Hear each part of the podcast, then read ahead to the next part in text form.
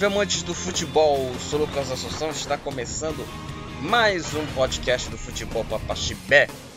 E nesse episódio, como de sempre, né, vamos falar sobre a rodada do Campeonato Brasileiro. Enquanto o futebol europeu não está rolando aí os principais campeonatos do mundo, né, por conta que os times estão de férias, estão jogando também a, a Eurocopa. Vamos falar aí do Campeonato Brasileiro. E vamos falar sobre os jogos aí, né, né, envolvendo os times paraenses da Série D, C, B e também da principal divisão do futebol brasileiro, a Série A. Então, sem perder tempo, vamos começar logo esse esse esse episódio do, do podcast, que você já, como você já sabe, né, Futebol Compartilhar tem página no Facebook, curta e compartilha e segue lá a página e também confira lá os episódios do Futebol Compartilhar, como você já sabe. E sem perder tempo, vamos começar aí esse podcast aqui, esse episódio do Campeonato Brasileiro, o episódio do podcast do Campeonato Brasileiro das séries A, B, C e também da série D.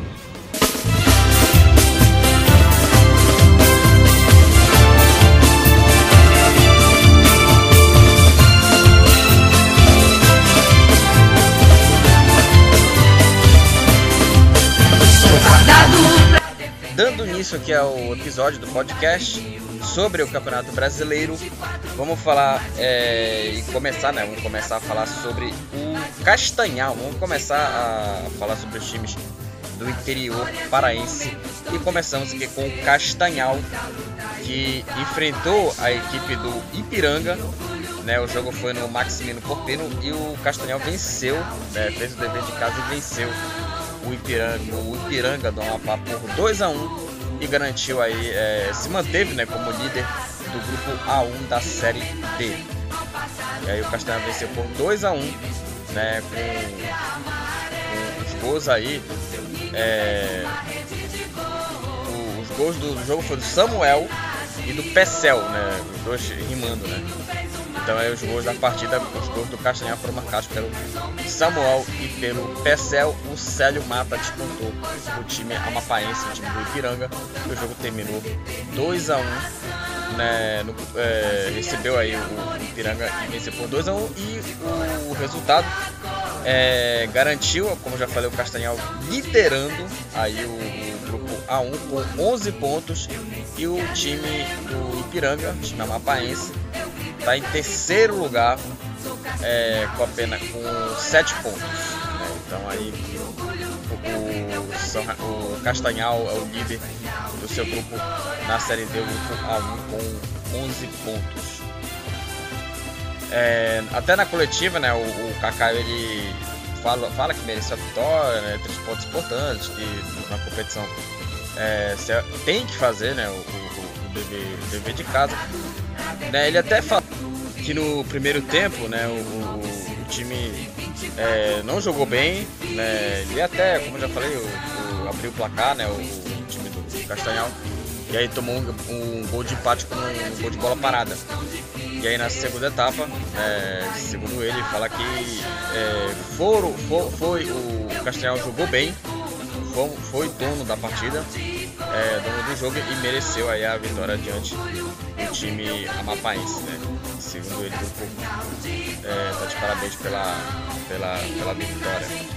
Então o, o agradecendo né, os jogadores né, é, e o time também pela, pela vitória.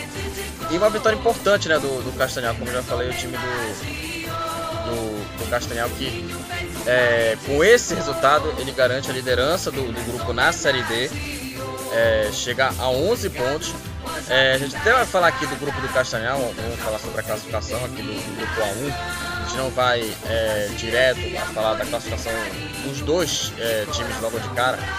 Vamos falar só da, da classificação do grupo é, em time. Né? E agora vamos começar com o grupo A1. A gente está falando aqui, a gente tá falando aqui do Castanhal e vamos falar sobre o grupo é, A1, a classificação.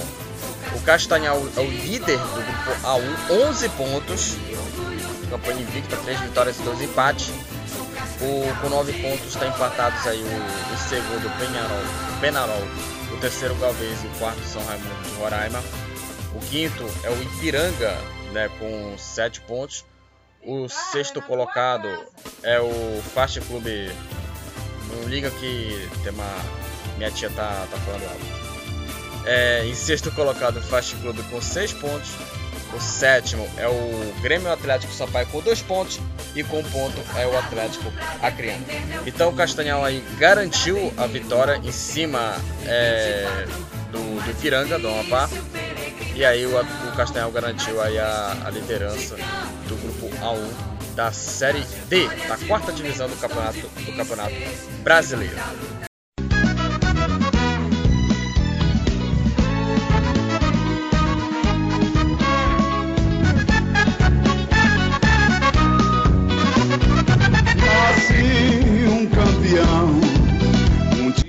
Além do Castanhal, também o Paragominas, assim também como o Japim, venceu na rodada da Série D.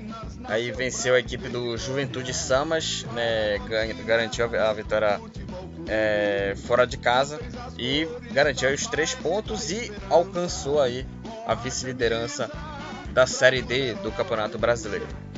E o jogo também é, foi no sábado também. Os dois jogos, né, tanto do, Castanhal quanto do Paragominas foram no sábado. E o Paragominas aí venceu aí o Juventude Samas e saiu aí com os três pontos.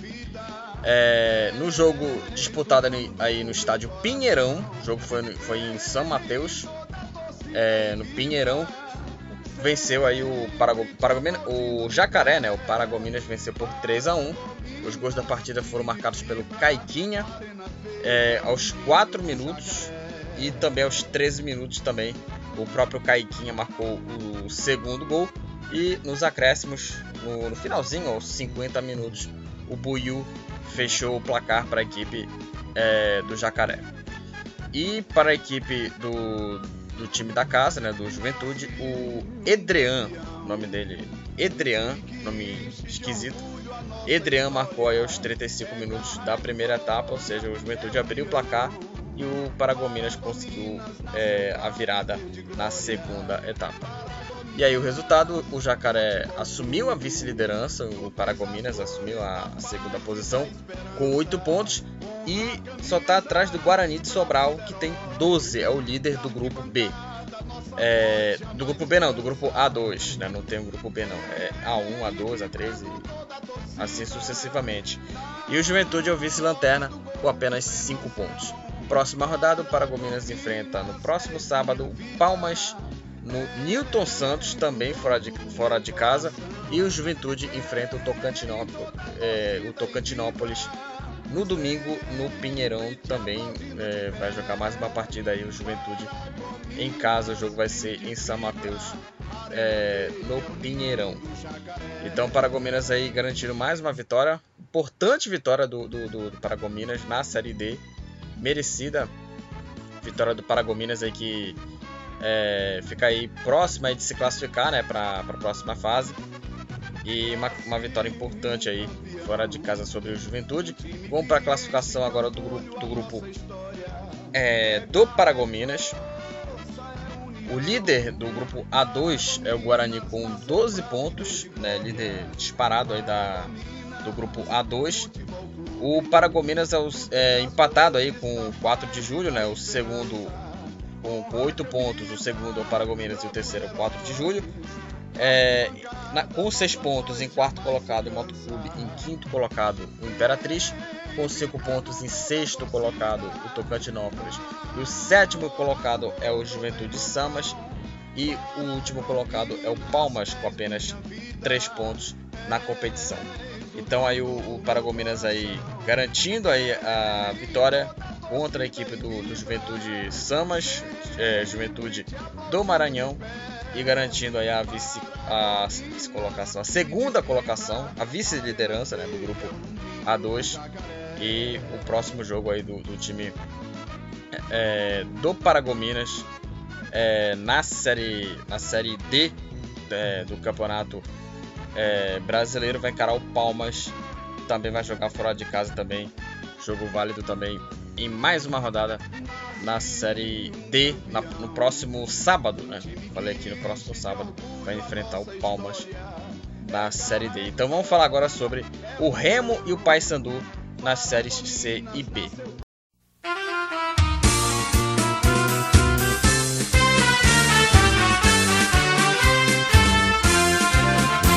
Atletas azulinos somos nós que cumpriremos o nosso dever. Se um dia, quando unidos para a luta. Bom, vamos começar a falar sobre os times paraenses, os times da capital. É, eu queria começar a falar ó, é, diretamente sobre a Série B, é, porque obviamente vamos falar sobre a derrota do Remo, mas teve também um ocorrido também com o jogador Edson Cariús que eu queria comentar aqui para vocês. Mas o Remo enfrentou aí o Coritiba, o jogo válido aí em mais uma rodada da Série B do, do, do Campeonato Brasileiro.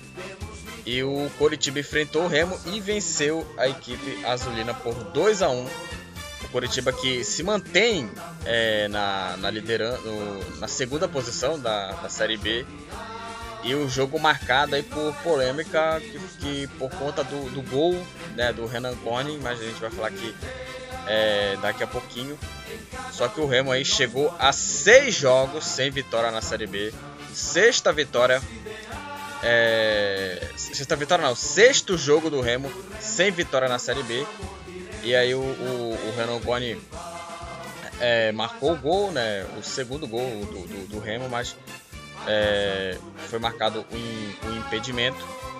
É, e no, na primeira partida, né, o Bonamigo, né, o Paulo Bonamigo foi demitido. O Remo venceu aí.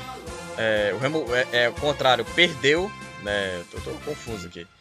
O, o Remo é, voltou a perder né, na, na, na, Série B e a derrota foi aí para o Coritiba, vice-líder da, da Série B, vice-líder do campeonato. Agora com 19 pontos, venceu aí o Remo por 2 a 1 e o Remo chegou aí ao, ao sexto jogo sem vitória na segunda divisão do brasileiro. E agora, com esse, com esse resultado, né, antes, é, depois do, do, jogo, o Remo estava em 17. É, e, só que o Remo ainda, ainda, tinha que esperar os outros resultados. E com é, a combinação dos resultados também, dos outros jogos, o Remo terminou na lanterna da Série D com apenas 7 pontos. É, com 6 pontos, se não me engano. É, não, 7 pontos.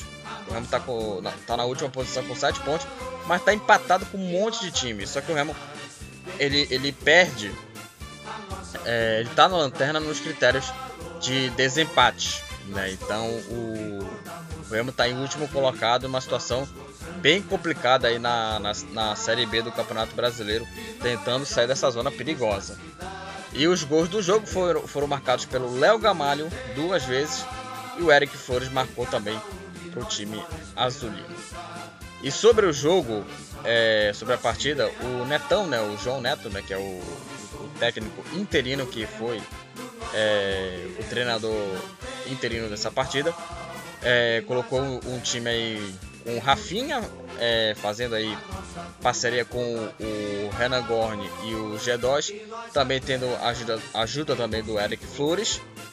E o time do Remo até fizeram uma partida bem assim interessante, competitiva, criaram oportunidades é, também é, rondaram também a área do Coritiba também.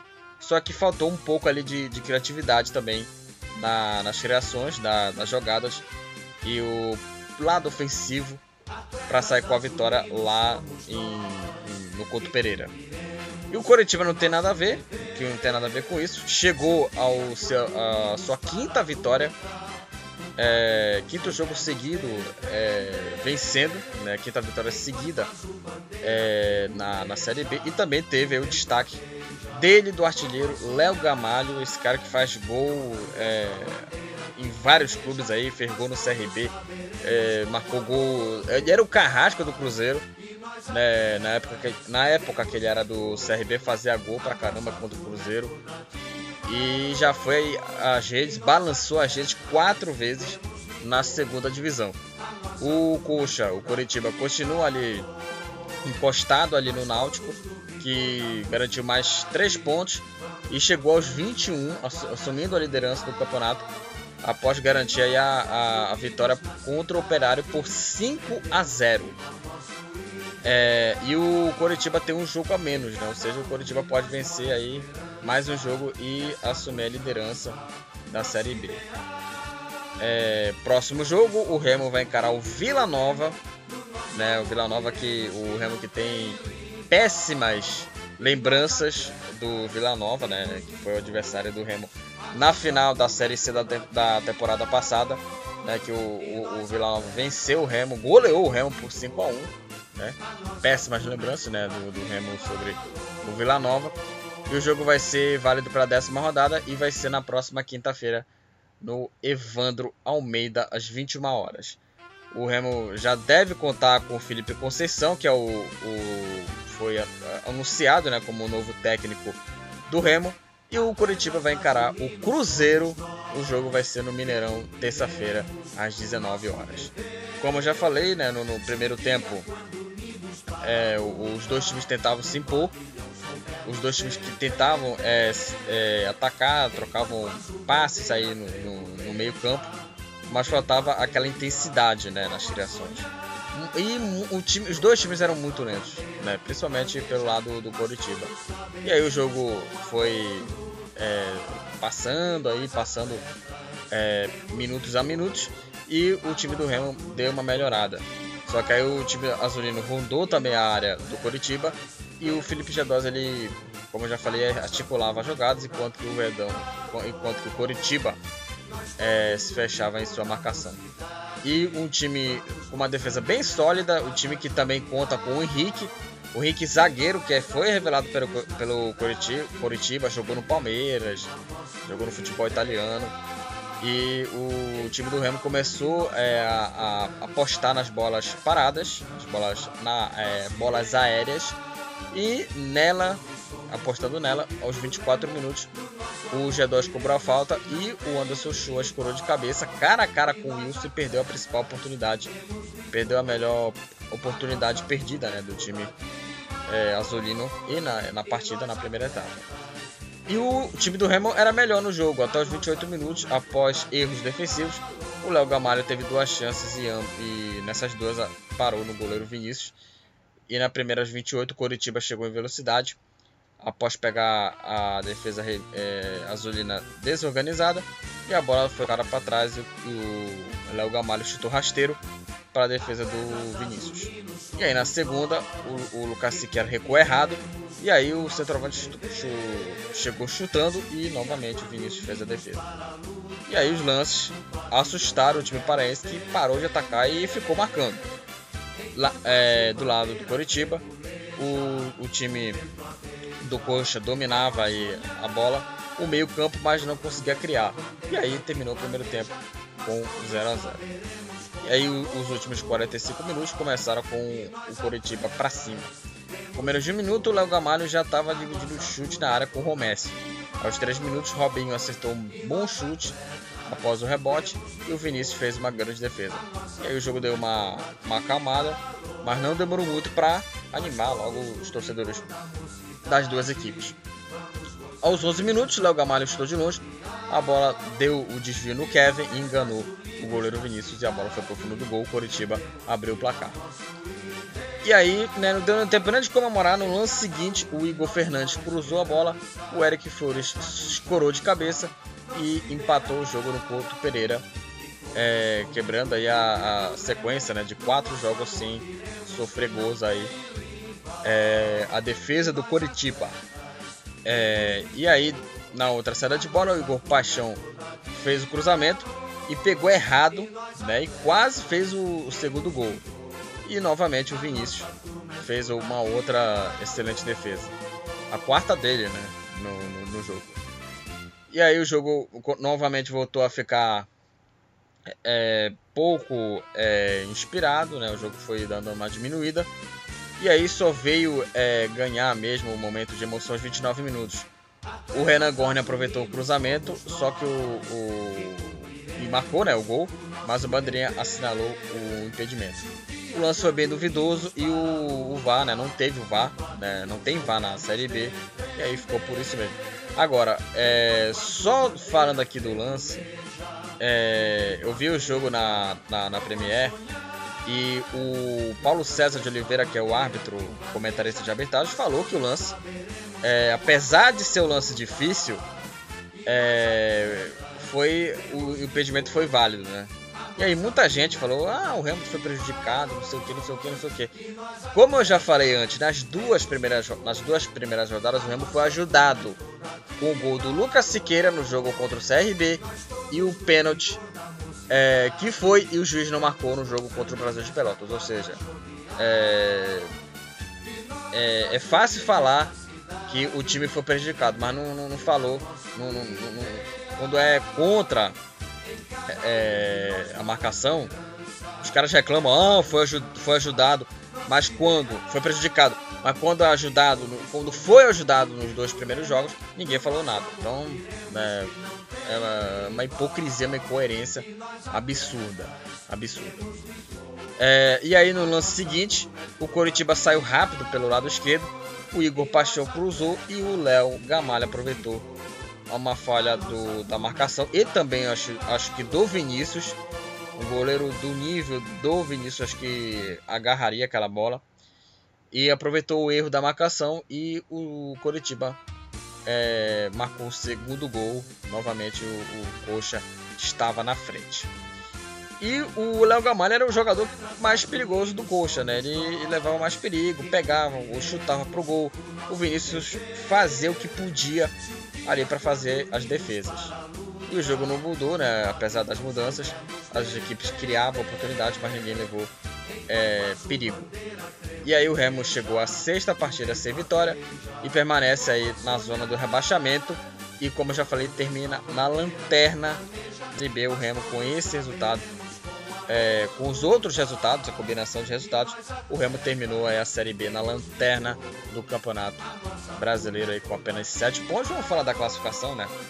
O líder é o Náutico com 21 pontos, o Coritiba é o segundo, é o segundo colocado com 19. O Sampaio Correia é o terceiro com 18. Em quarto, o Goiás com 16. Em quinto, o CRB com 14. Aí com 13 pontos empatados em sexto, o Vasco, sétimo, Brusque. Em oitavo, o Guarani. Em nono, empatados com 12 pontos. É, em nono, Botafogo e décimo Operário. Operário. Com 11 pontos, o Havaí. 10 pontos Vila Nova, 9 pontos Cruzeiro, 8 pontos empatados em 14 CSA e 15 Confiança. E aí, com 7 pontos, vem uma galera com 7 pontos. Empatados com 7 pontos em 16 Vitória, 17 Brasil de Pelotas já na zona do rebaixamento, em 18 a Ponte Preta, na vice-lanterna o Londrina e na última posição o Remo o Remo está na lanterna, o Remo perde. É, o Remo está na lanterna porque ele perde nos critérios de desempate. É, ele tem é, mais saldo, é, ele tem menos saldo, desculpa, tem menos saldo de gols. É, o Remo tem um saldo de gols mais vazado, né, tem menos 5 né, de, de saldo. Por isso que o Remo é o lanterna da Série B. Então o Remo perdeu aí mais uma partida e está em último colocado no Campeonato Brasileiro da segunda divisão. Só para é, terminar aqui o, o assunto do, do, do, Remo, falamos aqui da, da, vitória, da derrota do Remo na, na Série B. É, eu queria falar sobre o ocorrido com o Edson Cariús, né? O, o, jogador do Remo, ele foi é, o centroavante do Remo é, que jogou no Ferroviário, marcou muito gol por lá é, ele recebeu ameaças né, nas redes sociais é, por conta é, das atuações ruins dele com a, com a camisa azulina. E o, o, Edson Carius ele já retornou ao ferroviário. Né? É, já retornou ao, ao, ferroviário, o time cearense, né? Que é, fez parte, né? Marcou muito gol por lá e retornou ao time cearense. E sofrendo ameaças, o Edson Carius ele, ele saiu do Remo. É, o jogador em má fase ele não resistiu né, às ameaças, às intimidações né, da, da torcida né, na internet e pediu para deixar de clube com medo né, da violência também com ele e a sua família. Uma coisa que eu queria falar aqui sobre isso, que eu queria falar para vocês.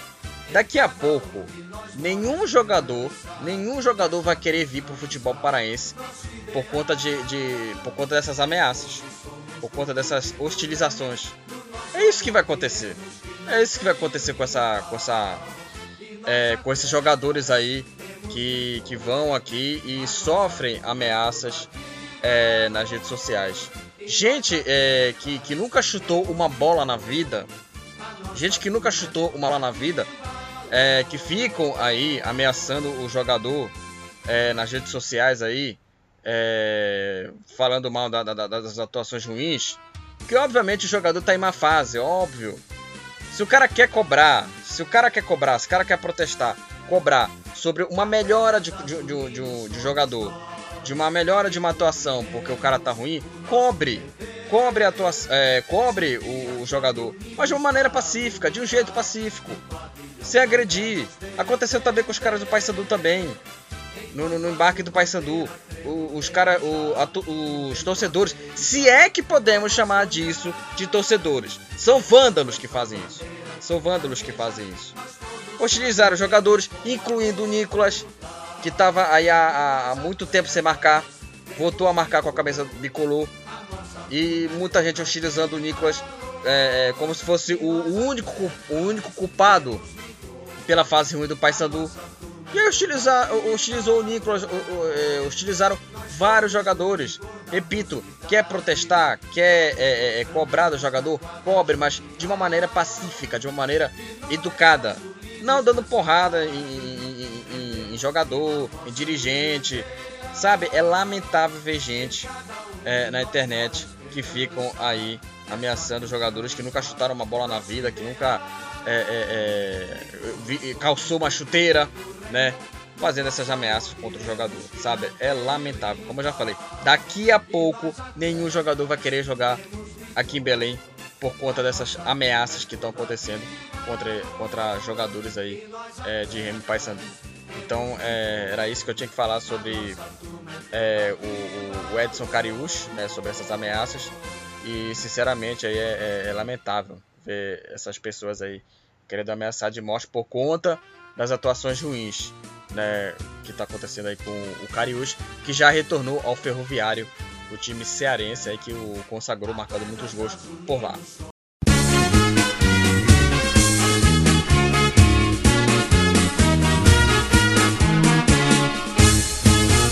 Uma listra branca, outra listra azul. Estas são as cores do papão da Curuzu. Uma listra branca, outra listra azul. Encerrando aqui a falar sobre os, os times paraenses aqui, na, aqui no, no, podcast, vamos falar sobre o Paysandu, que é, venceu mais uma na, na, na Série C é, venceu aí o, o, Santa Cruz, né, o jogo válido em mais uma rodada da mais uma rodada da Série C do Campeonato é, Brasileiro. E o Paysandu venceu o Santa por 2 a 1 é, venceu aí o, Santa por 2 a 1 na, na série é, na série C do Campeonato Brasileiro. O Paysandu aí é, o Paysandu abriu 2 a 0 né, com gols do Nicolas, finalmente, né, como eu já falei, é, do, do, Nicolas, né, que não marcava gol há muito tempo. E o Ratinho, o time do Paysandu venceu, o Santa Cruz descontou com o Pipico, mas perdeu o jogo no Arruda. O Paysandu assumiu a liderança da, do grupo A da Série C e o resultado colocou o Santa Cruz numa situação ainda mais complicada é, na Série C, na lanterna do grupo A né, da, da, da, Série C do Campeonato é, Brasileiro. É, e ainda teve um gol anulado por Madison, né, por um impedimento, mas aí é, foi, foi isso mesmo, né, que, que foi, foi, isso mesmo que terminou o jogo 2 a 1 para o Paysandu. O resultado do Paysandu soma 11 pontos e assumiu a liderança do grupo A na Série C. O Santa Cruz está em último colocado, tem 3 pontos, 3 é, pontos atrás do primeiro time fora da zona de rebaixamento. Próxima rodada, o time do, do Santa Cruz vai encarar o Altos no, no Albertão e o Paysandu enfrenta o Ferroviário às 19 horas no domingo. O Santa Cruz enfrenta o Altos 5 horas da tarde no sábado. É, é, falando sobre a, a partida, o, o Paysandu, é, sobre o jogo, o Paysandu conseguiu a, a, segunda vitória seguida é, e aproveitou também o momento ruim do, do, Santa Cruz e também o momento do time né, nesses jogos fora de casa para garantir, é, para garantir a vitória. E foi uma vitória bem importante né, do, do Paysandu. Como eu já falei, os gols foram marcados pelo Nicolas. Aliás, só para falar do Nicolas, né, há muito tempo que o Nicolas não balança a gente, acho que desde o Campeonato Paraense que o Nicolas não marcava. Eu já não, não me lembro o último gol que o Nicolas marcou. Foram 15 jogos é, que o atacante bicolor né, não, não balançava a gente e finalmente voltou a marcar. E o gol do Nicolas é, saiu num erro é, de reposição de bola, né? A impressão que dava que o zagueiro, o, que o jogador do Santa Cruz, que deu o passe errado, é, ficou dando uma de, de, bonzinho, né? Ele praticamente é, ficou, sei lá. É, se não me engano, ficou bem triste, né? Alguma coisa assim, relacionada à fase ruim do Nicolas, né? É, e deu aquele presente, né? Aquele, aquele, aquele passe entre aspas, né? Ele perdeu a, ele deu passe errado completamente pro Nicolas para ajeitar e bater na saída do goleiro e abrir o placar pro, pro Paysandu, né? Então o gol do Nicolas, o gol do Nicolas né, saiu dessa, com esse erro de passe no campo de defesa é, do Santa Cruz e, e, o Nicolas aproveitou e fez o, prime, e fez o primeiro gol é, do, do Paysandu. E aí o, o, segundo gol do Ratinho e o Pipico descontou pro Santa Cruz. Então o Paysandu venceu o Santa Cruz por 2 a 1 é, assumiu a liderança é, do grupo A da Série C. Vamos falar sobre a classificação aqui é, dos grupos da Série C. É, vou falar também é, da classificação da, do grupo B também. Eu não, não, tinha falado muito sobre o grupo A, mas vamos falar aqui sobre a classificação. É, no grupo A da Série C, o líder é o Paysandu, como já falamos, com 11 pontos. O segundo é o Manaus com 10 com 9 empatados aí em terceiro, Volta Redonda em quarto. O, o terceiro é o Tombense e o quarto é o Volta Redonda. Com 8 pontos empatados em quinto, Botafogo, em sexto, Floresta e sétimo, Ferroviário. Com 7 pontos está o Altos. É, na vice-lanterna do grupo A, o, a Jacuipense tem 6 pontos. E o Santa Cruz está aí na lanterna e último colocado com apenas 3 pontos, ainda não ganhou na Série C, 3, 3 empates e 3 derrotas.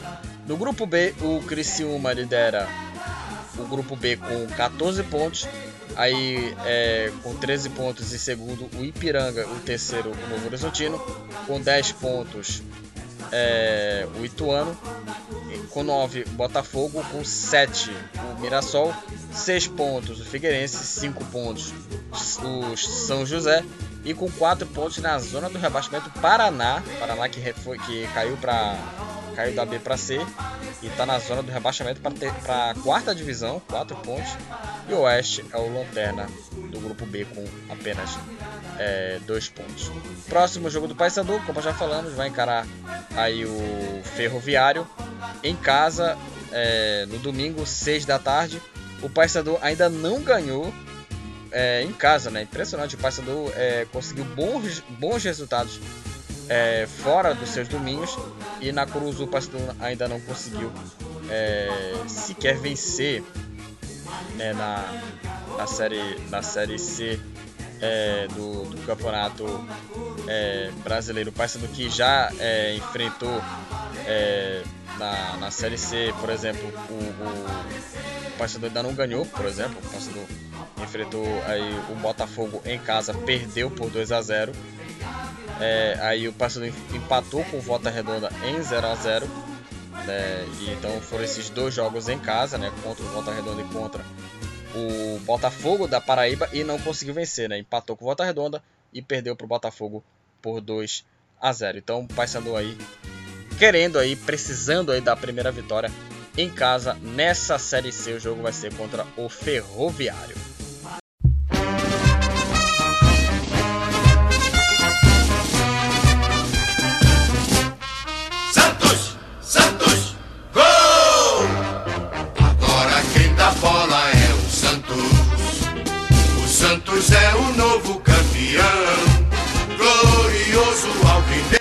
Começando a falar da Série A do Campeonato Brasileiro, é, vamos começar por, a falar né, sobre os jogos é, em sequência aqui do, do Campeonato é, Brasileiro, a principal divisão né, do futebol nacional.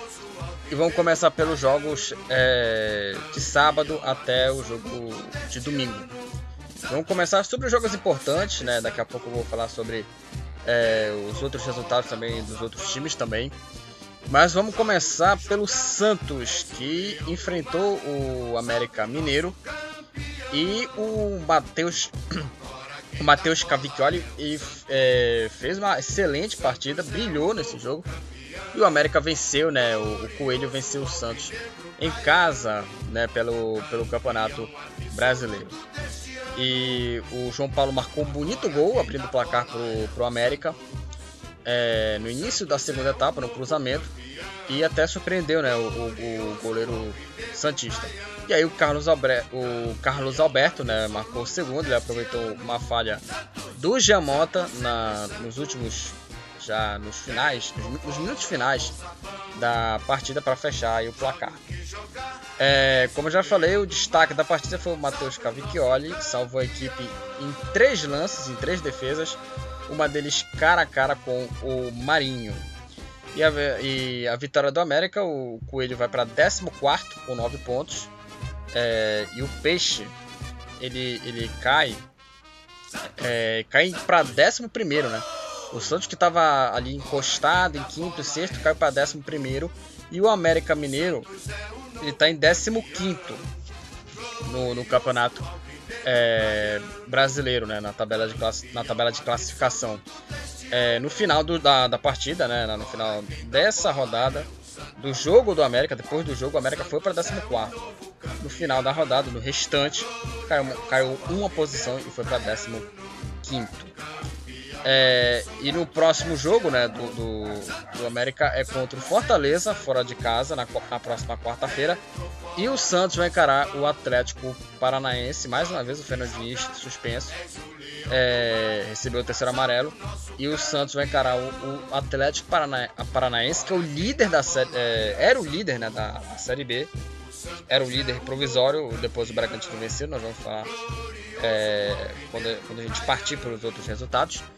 É, na próxima quarta-feira, né? O, quarta-feira, não, terça-feira, desculpa, mais, mais conhecido como hoje, né?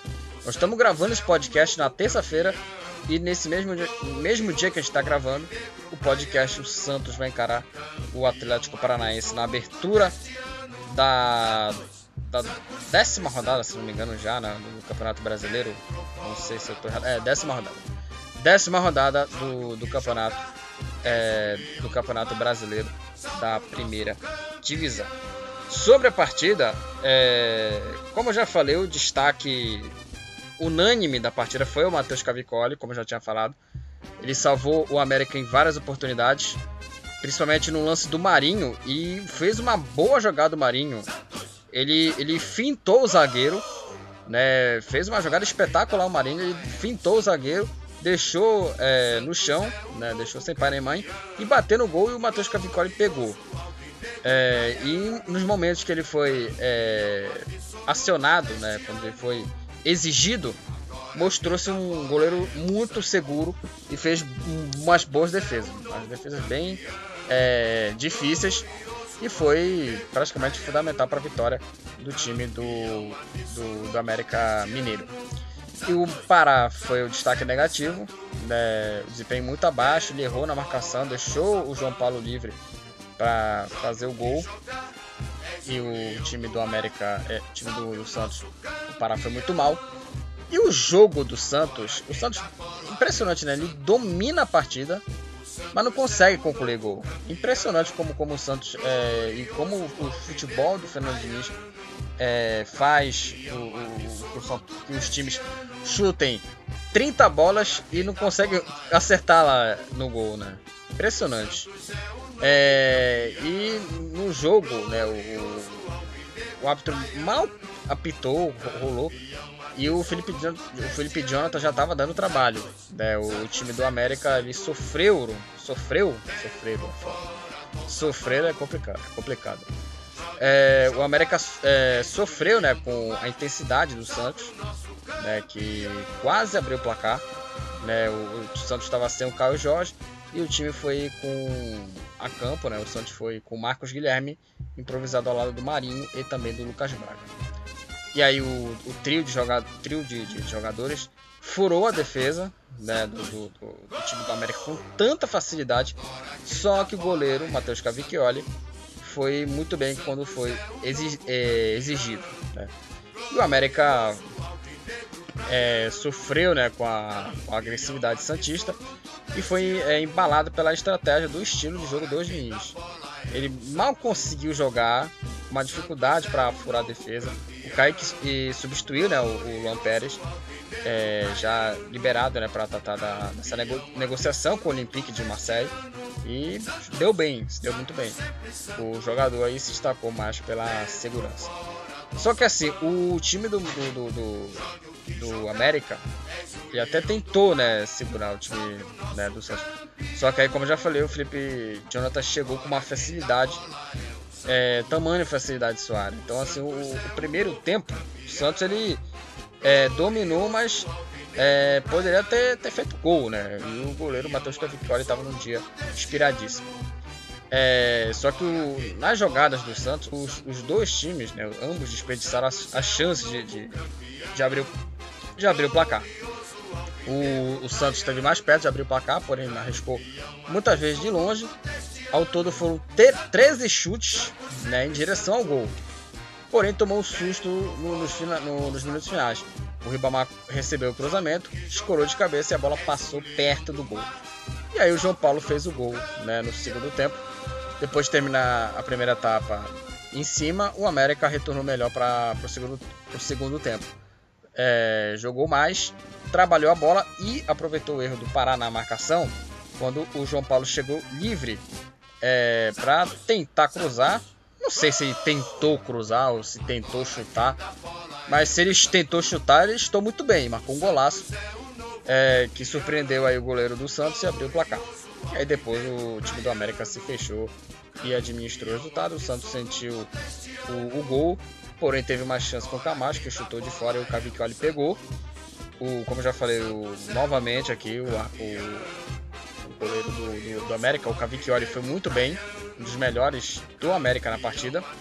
E aí o, o, o tentou criar o time, é, tentou é, mudar o time, Moraes entrou também, mas mesmo assim o, Santos, mesmo efetivo, criando oportunidade, parou nas mãos do goleiro Cavicchioli. E no erro do Jamota, o Carlos Alberto aproveitou a vitória do Santos.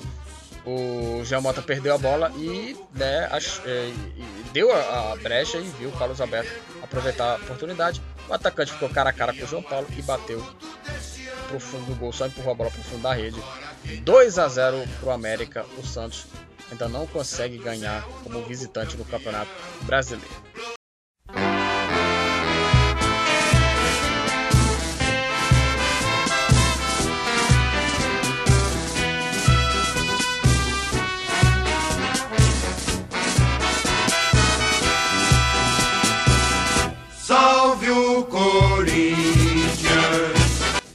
Corinthians é, jogou contra o Internacional, jogo é, válido aí pela nona rodada do Campeonato Brasileiro. O jogo foi no estádio do Corinthians, Anel Química Arena, e o jogo terminou empatado. 1 a 1 é, terminou a, a partida, né, o Corinthians contra a equipe é, do Internacional. Um jogo que foi marcado por polêmicas também, por causa do, do árbitro, de, do árbitro de vídeo. Né? E, e as duas equipes empataram em 1 a 1 e foi válida pela nona rodada, como já falei, do Campeonato Brasileiro. E o jogo teve assim, teve é, um jogo bem pegado, teve é, carrinhos, entradas bem duras e atenção pelo Mus Gustavo Mosquito também, por, por parte do time é, também gaúcho e a reclamação também por conta do árbitro de vídeo. A bronca foi enorme que a diretoria corintiana co cobrou né, a, arbitragem no intervalo do jogo, né? É impressionante porque o, o, o Corinthians ele cobra da, da, da, arbitragem, né? Mas não cobra, por exemplo, o, o pênalti do Tinga em cima do, do, do Fábio Costa em 2005, né? Então é, é, é, quem com ferro fere, o ferro será ferido, né? Então é aquela, aquela mesma coisa. O cara reclama da arbitragem no jogo contra o Internacional, sendo que anos, é, 16 anos atrás, o Corinthians tinha sido ajudado com um pênalti absurdamente mal marcado, que era ser marcado e o juiz não marcou, ainda levou amarelo pro Tinga, o Márcio Rezende de Freitas, que era o árbitro, marcou o cartão amarelo pro Tinga porque achou que ele se simulou e, foi, e tomou vermelho. Que não foi verdade, o cara. O Fábio Costa de, é, derrubou o Tinga e era para ter marcado aquele pênalti. E talvez o, o roteiro o roteiro daquele campeonato poderia ter mudado. É, o Inter abriu o placar com o Edenilson após o lance que gerou reclamação e o jogo no, na segunda etapa empatou a partida. É, os dois times chegaram a três jogos sem vitória no, no, Brasileiro. O Corinthians, com a classificação, chega a 11 pontos na 13 terceira posição. E o Internacional está uma posição atrás do Corinthians, está em 14 com 10 pontos. É, o próximo jogo do Corinthians vai enfrentar a Chapecoense em Chapecó na próxima quinta-feira. E o time colorado vai enfrentar o São Paulo. Jogo difícil na quarta-feira para o São Paulo. Jogo difícil na quarta-feira no Beira Rio. Os destaques foram o Matheus Vital e o Denilson. O Matheus Vital ficou longe do, do, do lado central e quase é, todo o jogo, né? Pela estratégia de atacar pela, pelo lado direito mas foi quem mais tentou é, oportunidades a gol e também foi o dono é, do, do, melhor índice, né, do melhor aproveitamento em passes. E o Edenilson marcou o quinto gol do brasileiro, todos os gols foram marcados de pênalti e liderou o time durante o campeonato inteiro. E com ou, sem a bola, o ditou né, a partida sobre a sua estratégia. E aí o jogo cometeu pênalti, né, o VAR revisou e o Edenilson marcou. Aos 35 minutos do primeiro tempo, que foi numa cobrança de falta a, a favor do Inter, a favor do Inter, a bola foi levantada e foi acompanhada da disputa ali entre o Vitor Cuesta e o Jô. O jogador do Corinthians puxou o zagueiro do Inter e a arbitragem apontou pênalti. E aí por 3 minutos o VAR revisou o lance e confirmou o pênalti o Edenilson marcou e a, a revolta né, do, do, Corinthians foi bem grande porque foi a posição é, do, do, do, camisa do, do, Cuesta, né, foi a posição do Cuesta é, à frente da, da linha defensiva corintiana. E aí muita gente fala, e aí, você vai marcar, você vai marcar impedimento? Né? E aí nesses lances eu não sei, é, eu não, não sinceramente eu não, não acompanhei muito a partida. É, tava vendo o jogo, eu tava vendo o jogo, ouvindo o jogo no rádio. É, e, eu não via assim, uma opinião mais concreta de um, de um comentarista de arbitragem. É, não, porque eu não sei se primeiro é, marcaria o pênalti ou se marcaria o impedimento. Né? Para as hipóteses também, por vier das dúvidas, talvez possa primeiro marcar o impedimento, né? que é o mais é, provável. Né? Então, é um lance até bem discutível. O Corinthians vai. É, foi com tudo pelo lado direito, mas esperou muito os, o Internacional. É, esperou muito o Corinthians reagir. Ele apostou muito no Mosquito, no Gustavo Mosquito, só que o Corinthians pecou quando não teve a posse da bola. Porque montado para proteger né, os espaços do time, o time foi passivo demais ao se defender. E aí deu espaço para o Inter tocar a bola. Na frente, o lado direito foi o, o, caminho mais escolhido e o mais explorado e que teve uma chance, uma, uma chance né, antes do final do, do, do, primeiro tempo, que passou perto do gol do Daniel. E aí o, o Inter montou um esquema, né, para montou um, uma estratégia para anular o Mosquito e foi agudo. E não deu certo também, o mais agudo. E o plano mais pensado né, pelo, pelo Diego Aguirre foi, foi para conter né, o, o, o, mosquito não funcionou. Com o Léo Borges no meio campo, o Inter criou né, um estilo para pressionar e dar a cobertura onde o jogador do, do Corinthians é, estava né, nessa posição. Só que foi ali que a defesa colorada foi que foi, foi aquela, aquele lado que a defesa do Inter sofreu muito porque ofensivamente o time gaúcho foi pouco criativo, mas um tanto quanto mais agudo, né? Foi um pouco mais vertical.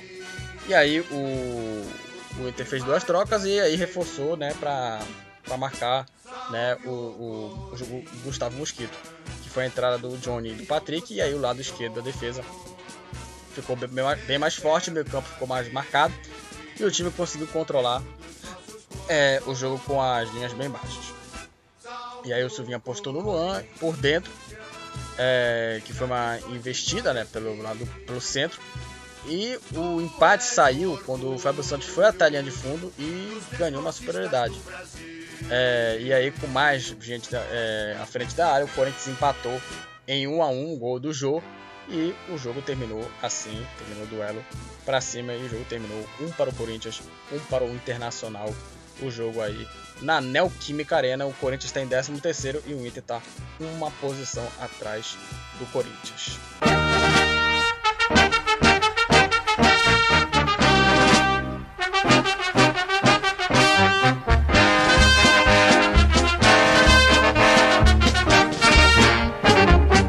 Uma vez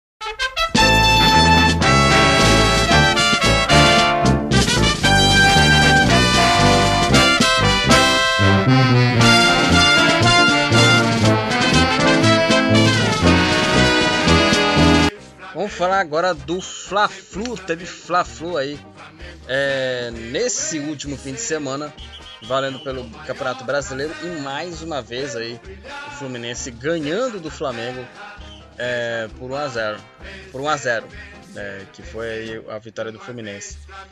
É, jogando é, uma partida bem é, fraca, né? não vou dizer fraca assim, mas é, pior em grande, em grande parte do jogo, da partida.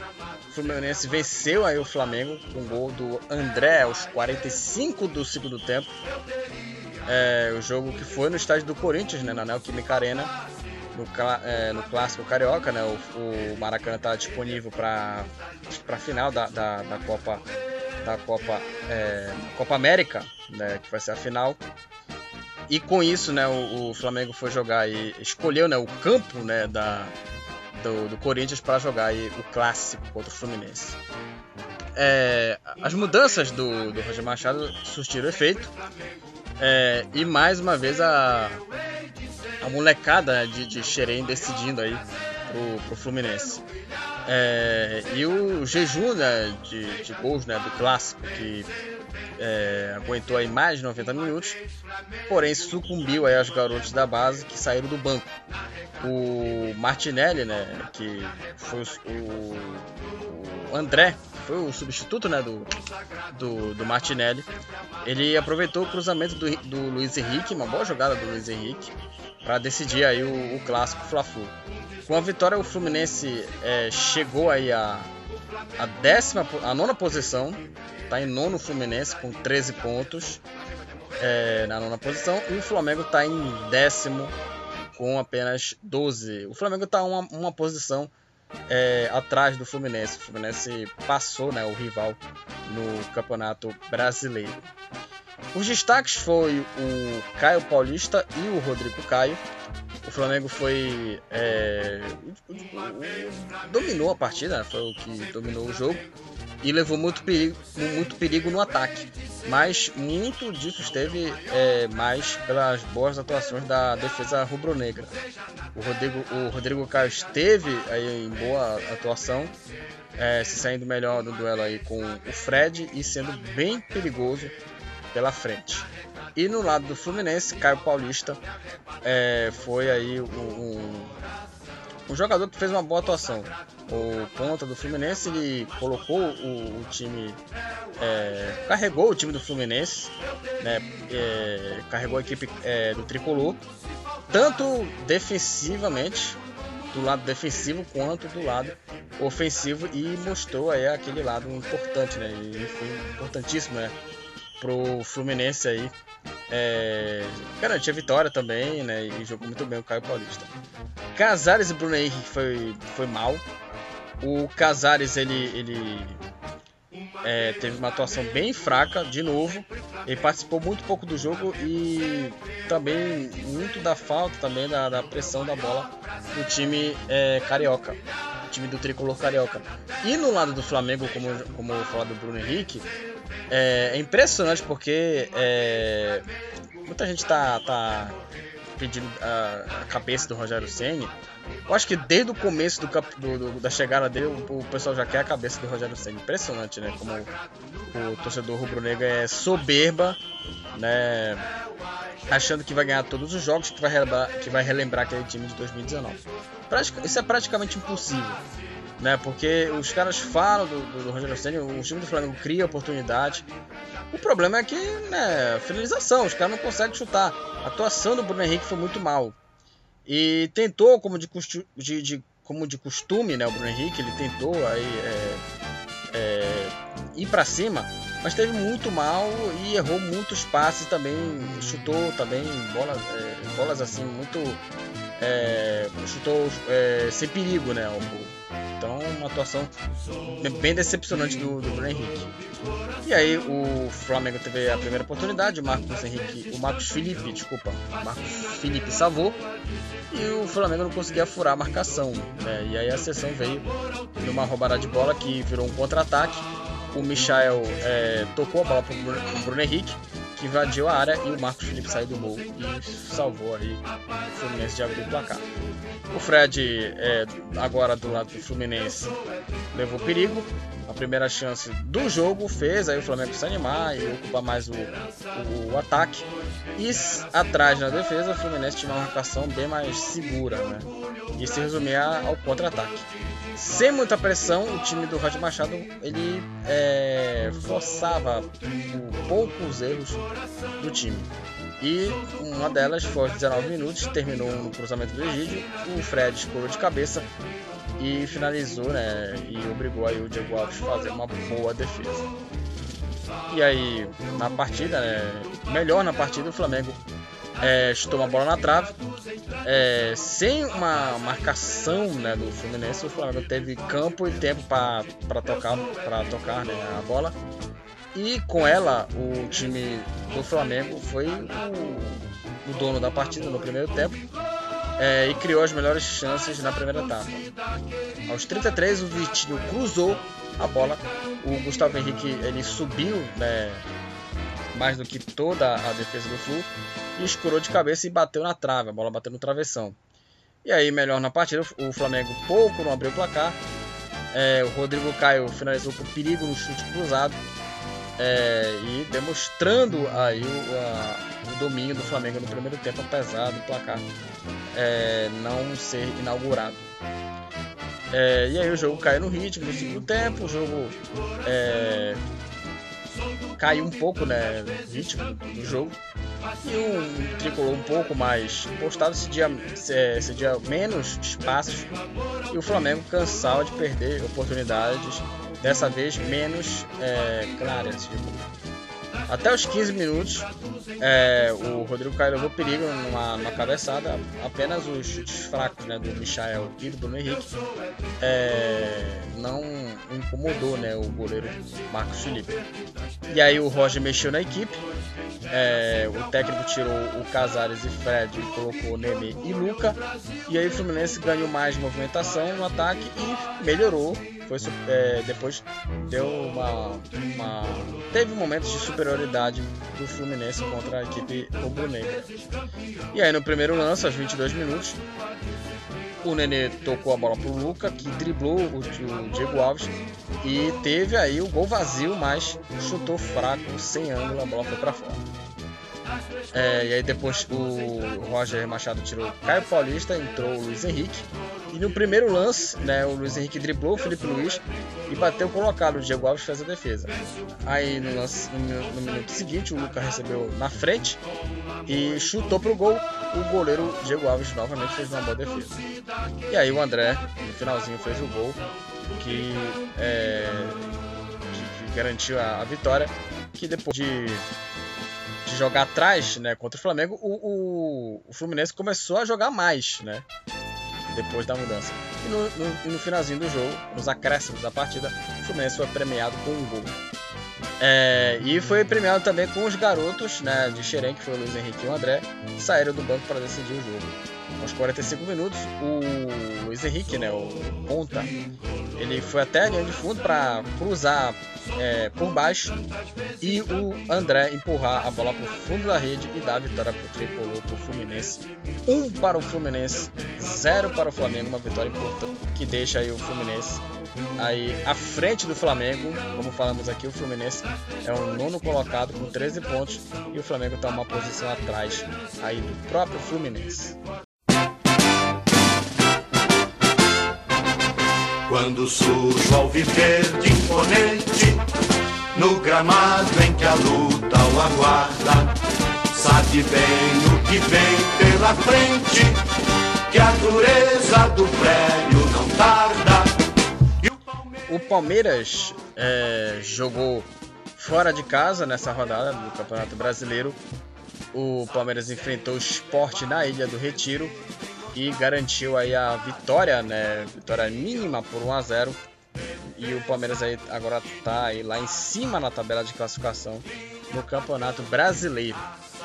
É, e o resultado que é, deixa aí o, o, Palmeiras com 19 pontos, terceiro colocado, tá? E a dois pontos é, atrás do, do Bragantino, que nós vamos falar daqui a pouquinho da vitória do Bragantino, do Massa Bruta para cima do São Paulo. Mas o, o, o Palmeiras é, venceu a equipe do, do esporte. O jogo foi, foi bem assim, fraco, foi bem morno. Só que aí o, o, o Palmeiras aí é, venceu a equipe é, do Esporte Recife né, na Ilha do Retiro, nona rodada, pela nona rodada do Campeonato Brasileiro. É, os do, agora o Palmeiras, que estava empatado no final do, da, da, dessa partida, né, no domingo antes do, do Bragantino jogar, o Palmeiras era o, era o líder empatado com o Atlético Paranaense. Depois da vitória do, do, da vitória do Bragantino, nós vamos falar da vitória do Bragantino já já. É, o Palmeiras agora é o terceiro colocado com 19 pontos. E porém, né, o Atlético Paranaense tem um jogo a menos também. É, o, o, time do, do, do, do, Palmeiras ele teve um início é, jogando melhor que o Sport, mas caíram de rendimento e viram o, o time do esporte jogando melhor. Hein? E o Gustavo Scarpa, mais uma vez, ele, esse cara que está jogando muito bem no Palmeiras, foi quem marcou mais uma vez para a equipe do Palmeiras. O melhor jogador da partida, né, não poderia ser ele, de novo, né, o Gustavo Scarpa. É, foi o que tentou criar mais chances de gol e um delas gerou aí o gol da vitória no cruzamento do Danilo. E o destaque negativo, o Marcão e o Zé Wellison, ele falhou, uh, os dois falharam na marcação e deram espaço para o Gustavo Scarpa marcar o gol. É, só que também o Zé Wellison depois ele compensou, criou chance, mas é, foi mal mais por, pela falha também no gol, no gol do Scarpa. Um jogo bem fraco, para ser sincero, cara. O jogo foi bem fraco assim. É, o Palmeiras, aliás, vem fazendo jogos bem, bem fracos no campeonato é, brasileiro, com um elenco bem forte. O Palmeiras venceu o, o Bahia é, por 3 a 2 mas sofreu, não fez uma, uma, uma grande partida. É, o, o Palmeiras, o, o time Alviverde vem desempenhando jogos é, bem aquém do que se espera aí o, o time Alviverde, pelo elenco e pelas peças que o time do Abel Ferreira tem. É, apesar do, do, do time é, do jogo, os dois times tiveram né, um início de jogo bem interessante. O time do, do, Abel teve maior posse da bola, mas levou pouco perigo. E o time do esporte tentaram aí investir nos contra-ataques, mas não foram, é, não foram efetivos, né, quando tiveram a chance. É, e aí o Maílson foi que fez mais defesas, é, ele foi exigido né, em, em, boas oportunidades do Palmeiras e fez defesas bem é, seguras e não teve aí, não sofreu sustos né, o, o goleiro do esporte. E aí o, o, jogo só deu uma animada aos 30 minutos. O Gustavo Scarpa, novamente ele, o principal destaque do Palmeiras, arriscou aí uma, um chute, né, que a bola é, passou raspando aí no gol do goleiro Maílson. O Davidson também teve uma oportunidade também e que teve que fazer defesa também em dois tempos, né, Maílson? Também o Davidson deu ali um, uma assustada também no goleiro, mas o Maílson ficou bem atento. E novamente, numa jogada do Scarpa, não, aí, aí não teve chance para o Maílson. O Danilo cruzou a bola para o meio-campista, que apareceu de surpresa ali entre os dois defensores, né? o Marcão e o Zé o Ellison e abriu o placar e deu uma dificultada, dificultada no time do esporte, que ainda não havia conseguido é, oportunidade. E apesar do erro né, de marcação, o esporte não é, parou de, de, de, atacar. No final do jogo, pouco o, o esporte não empatou numa jogada do Zé Wellison para o Júnior Tavares. O Zé Wellison arriscou no, no chute forte e a bola passou perto da trave e foi para fora. Também o Sabino conseguiu é, salvar também a equipe do esporte, uma boa tentativa do Breno Lopes, que cortou para a esquerda e encontrou aí o espaço e a bola desviou no Rafael Thierry e foi para fora.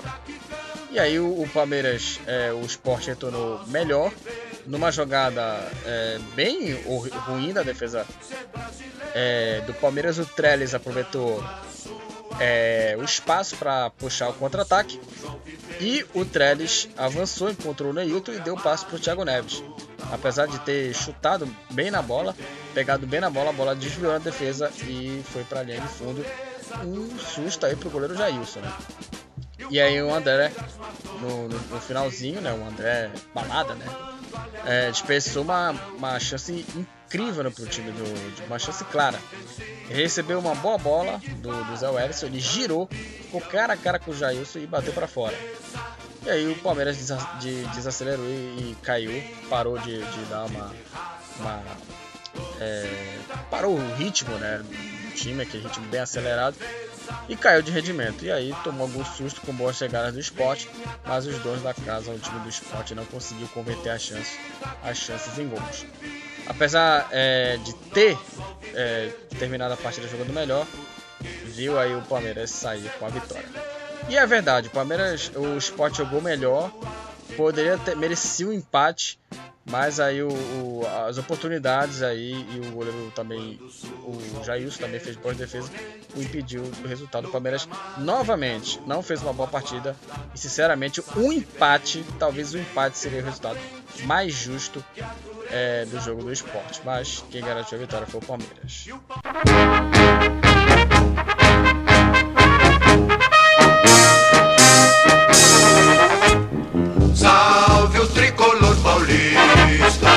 amado clube brasileiro. Tu és forte, tu és grande, dentre os grandes. Encerrando aqui, é, para encerrar aqui o, o, podcast, vamos falar sobre o último jogo aqui é, do campeonato é, brasileiro que eu vou comentar aqui. Antes eu queria só falar aqui dos outros resultados, como é, o de praxe aqui nesse, nesse, nesse podcast. É, lembrando que a rodada, a décima rodada vai começar hoje, né? Nessa terça-feira, no dia que a gente está gravando esse podcast.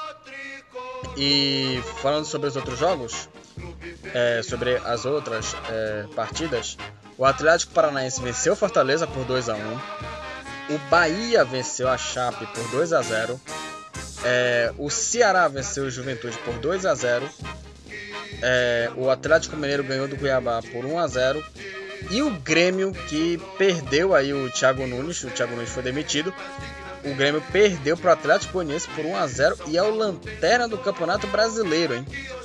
O Grêmio é o lanterna, o último colocado do, do, do Campeonato é, Brasileiro. O time é, do Grêmio está numa situação bem complicada. Tá, tá numa situação bem difícil o Grêmio. E vamos falar agora do São Paulo, que é outro time que está na zona e ainda não ganhou no campeonato. Hein? São Paulo enfrentou o Bragantino, que é uma das grandes sensações do campeonato brasileiro, brasileiro até agora. E o Bragantino novamente aí surpreendeu a todos aí, surpreendendo aí no, no Campeonato Paulista praticamente é o bicho papão até, até agora, né? Tá, tá sendo o bicho papão dos times paulistas, porque ganhou de todo mundo, né? Quase ganhou do Corinthians, ganhou do São Paulo, ganhou do Palmeiras. E venceu o São Paulo por 2 a 1 o RB Bragantino. É, e o Bragantino, com o resultado, assumiu a liderança do Campeonato Brasileiro. O São Paulo ele saiu na frente, abriu o placar, o São Paulo. Né, o, o São Paulo é, saiu na frente, fez 1 a 0 E o Bragantino aí virou a partida, fez 2 a 1 uma vitória é, muito importante do Bragantino. O gol do, do, do, do, São Paulo foi do Rigoni e o São Paulo levou a virada com gols do Arthur e do Alejandro. E aí o resultado, a derrota, o São Paulo continua sem vencer no campeonato. São 5 pontos e 9 jogos. E está em 17 colocado. Primeiro time é, dentro da zona é, do, do, rebaixamento. É, e o Bragantino fica a 21 pontos, dois a mais que o Palmeiras e o Atlético, Atlético Paranaense, empatados né, em segundo e terceiro colocados, e assumiu a liderança do campeonato e é o único time que ainda não perdeu no brasileiro da Série A. Próximo jogo, o Bragantino enfrenta o Cuiabá na próxima quarta-feira e o São Paulo enfrenta o Inter é, às 21h30 também na quarta-feira. O destaque foi o Arthur, jogando aí é, no lado que ele não atua de uma maneira. É, de, não atua de costume, né? É, não atua rotineiramente, né? falando assim.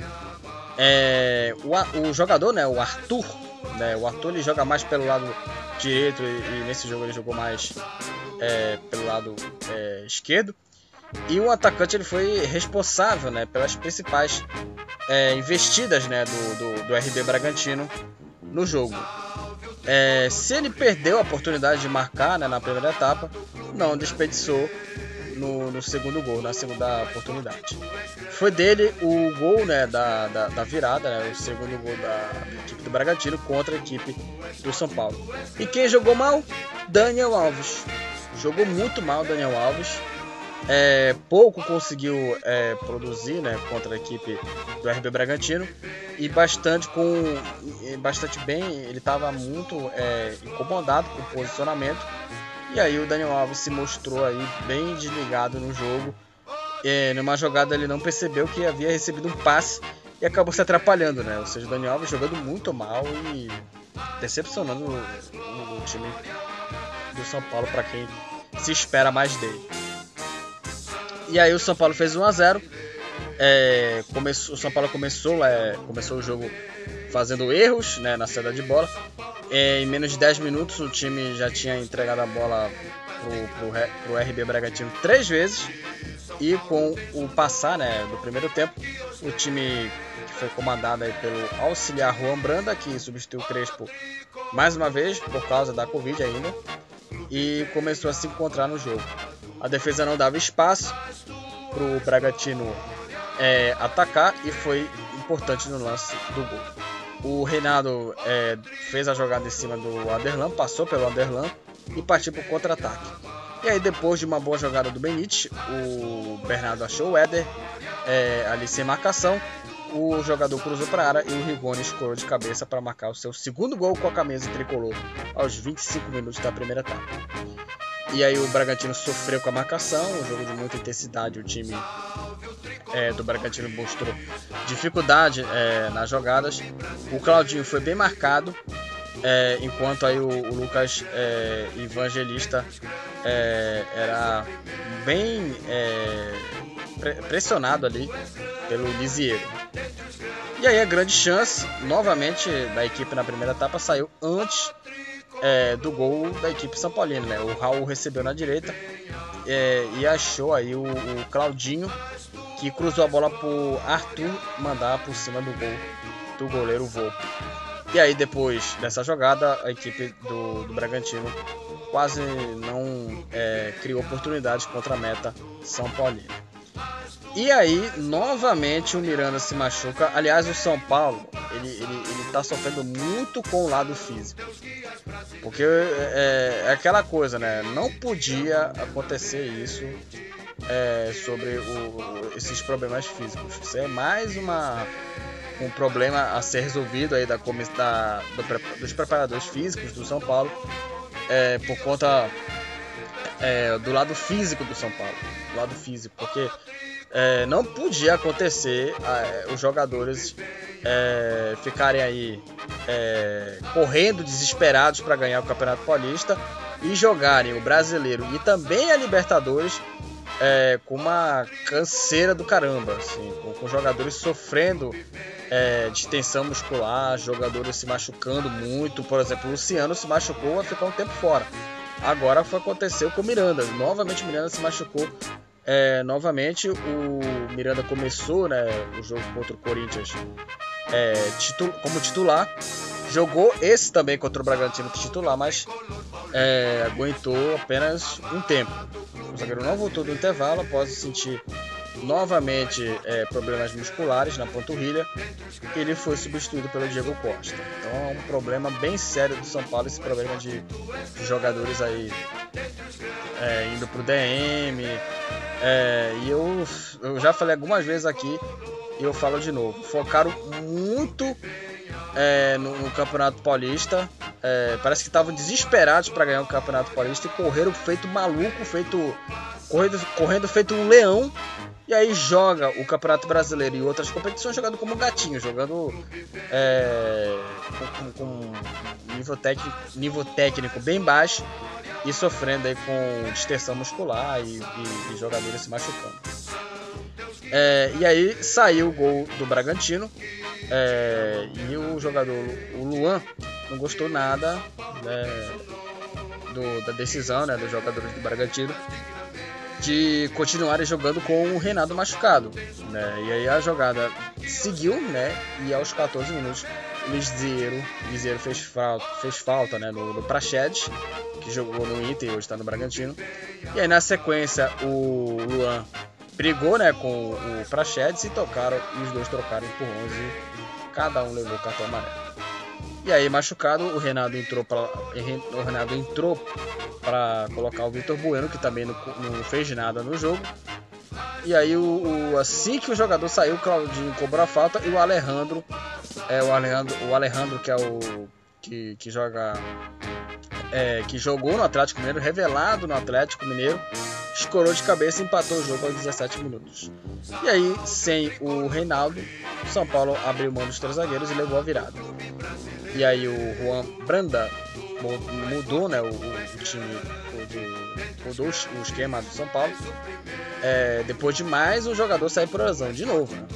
Aí sem Miranda e Reinaldo, o, o time, o, o treinador colocou o Vitor Bueno e aí o São Paulo passou a jogar é, com, com, quatro defensores: Daniel Alves, Bruno, Bruno é, Daniel Alves, Bruno Costa, Bruno, é, Bruno Costa já, Daniel, Al, Daniel Alves, Diego Costa, Bruno Alves e Léo, que voltou a ser o lateral esquerdo.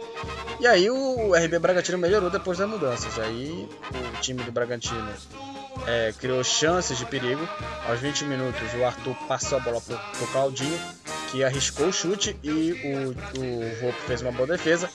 E depois veio aí a virada é, depois de 8 minutos. Jogando pela direita, o Arthur cortou para a marcação, para o lado esquerdo, e cruzou de fora da área. De fora da área.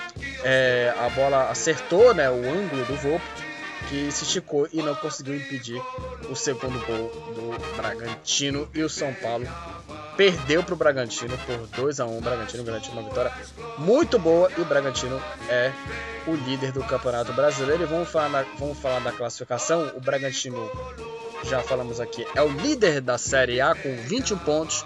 O Atlético Paranaense é, com 19 e Palmeiras também com 19 o segundo Atlético Paranaense, o terceiro Palmeiras. O Atlético Mineiro é o quarto com 16. O quinto é o Fortaleza com 15 e sexto Bahia com 14. Com 13 pontos o Atlético Paranaense, o e sétimo Atlético Goianiense, o oitavo Ceará e nono Fluminense. Com 12 pontos em décimo Flamengo e décimo primeiro Santos e 12 Juventude, com 11 pontos o Corinthians, com 10 pontos o Internacional, com 9 pontos o América Mineiro, com 6 pontos o Sport. Na zona do rebaixamento, com 5 pontos o São Paulo, com 4 pontos o Cuiabá em antepenúltimo e na penúltima posição a Chapecoense com 4 pontos e segurando a lanterna o Grêmio o Grêmio que tem dois pontos, que perdeu aí, demitiu o Thiago Nunes aí. Tá numa situação bem complicada o Grêmio. Tem dois jogos a menos, mas o Grêmio precisa é, acordar aí. Se não quiser aí é, brigar para não cair, se não quiser ser rebaixado, hein? Seria o segundo rebaixamento do Grêmio. mas a situação do Grêmio é bem complicada. E a artilharia, o Gilberto é o artilheiro do campeonato, pelo Bahia, 7 gols.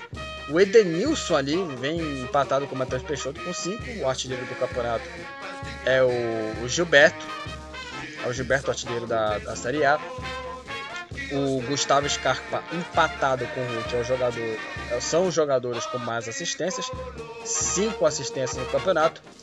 É, aí o Guilherme Castilho, o Matheus Babi e aí vem Reinaldo e Tony Anderson foram os jogadores que mais tomaram os jogadores que mais tomaram, tomaram cartões amarelos.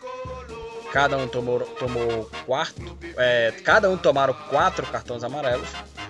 E Abel Hernandes, Alan, Caio Vidal, Kleber, e aí tem vários, tem vários aqui, o Juan Quinteiro, o Lucas Ribeiro, os outros jogadores também tomaram um cartão vermelho, nenhum jogador do Campeonato Brasileiro tomou mais de um cartão vermelho. Então é isso, galera. Finalizamos aí o podcast do Futebol Papaxibé. Nós falamos aqui sobre a rodada do fim de semana, o que tudo de ocorreu no fim de semana na rodada aqui nos campeonatos das séries A e AD, da série A até a série D. Então é isso, finalizamos o podcast aqui do Futebol Papaxibé. Sigam lá a página no Facebook do Futebol Papaxibé. Curtem e compartilhar lá, os posts. O último post que eu fiz lá foi sobre o Edson Cariús, que eu falei sobre a opinião sobre é, as ameaças que ele estava sofrendo nas redes sociais. Falei também aqui é, sobre esse episódio, confira lá aqui no episódio que eu falei aqui. E também confira também é, os episódios do Futebol Papaxibel no pod, podcast. É, esse é o episódio de número 33, se eu não me engano. 33. É, e confira lá os episódios lá, tanto no Anchor quanto no Spotify, no Deezer, no Google Podcast. Tá lá disponível em várias plataformas para você ouvir lá. Então é isso, galera. Até o próximo podcast, até o próximo episódio. E valeu!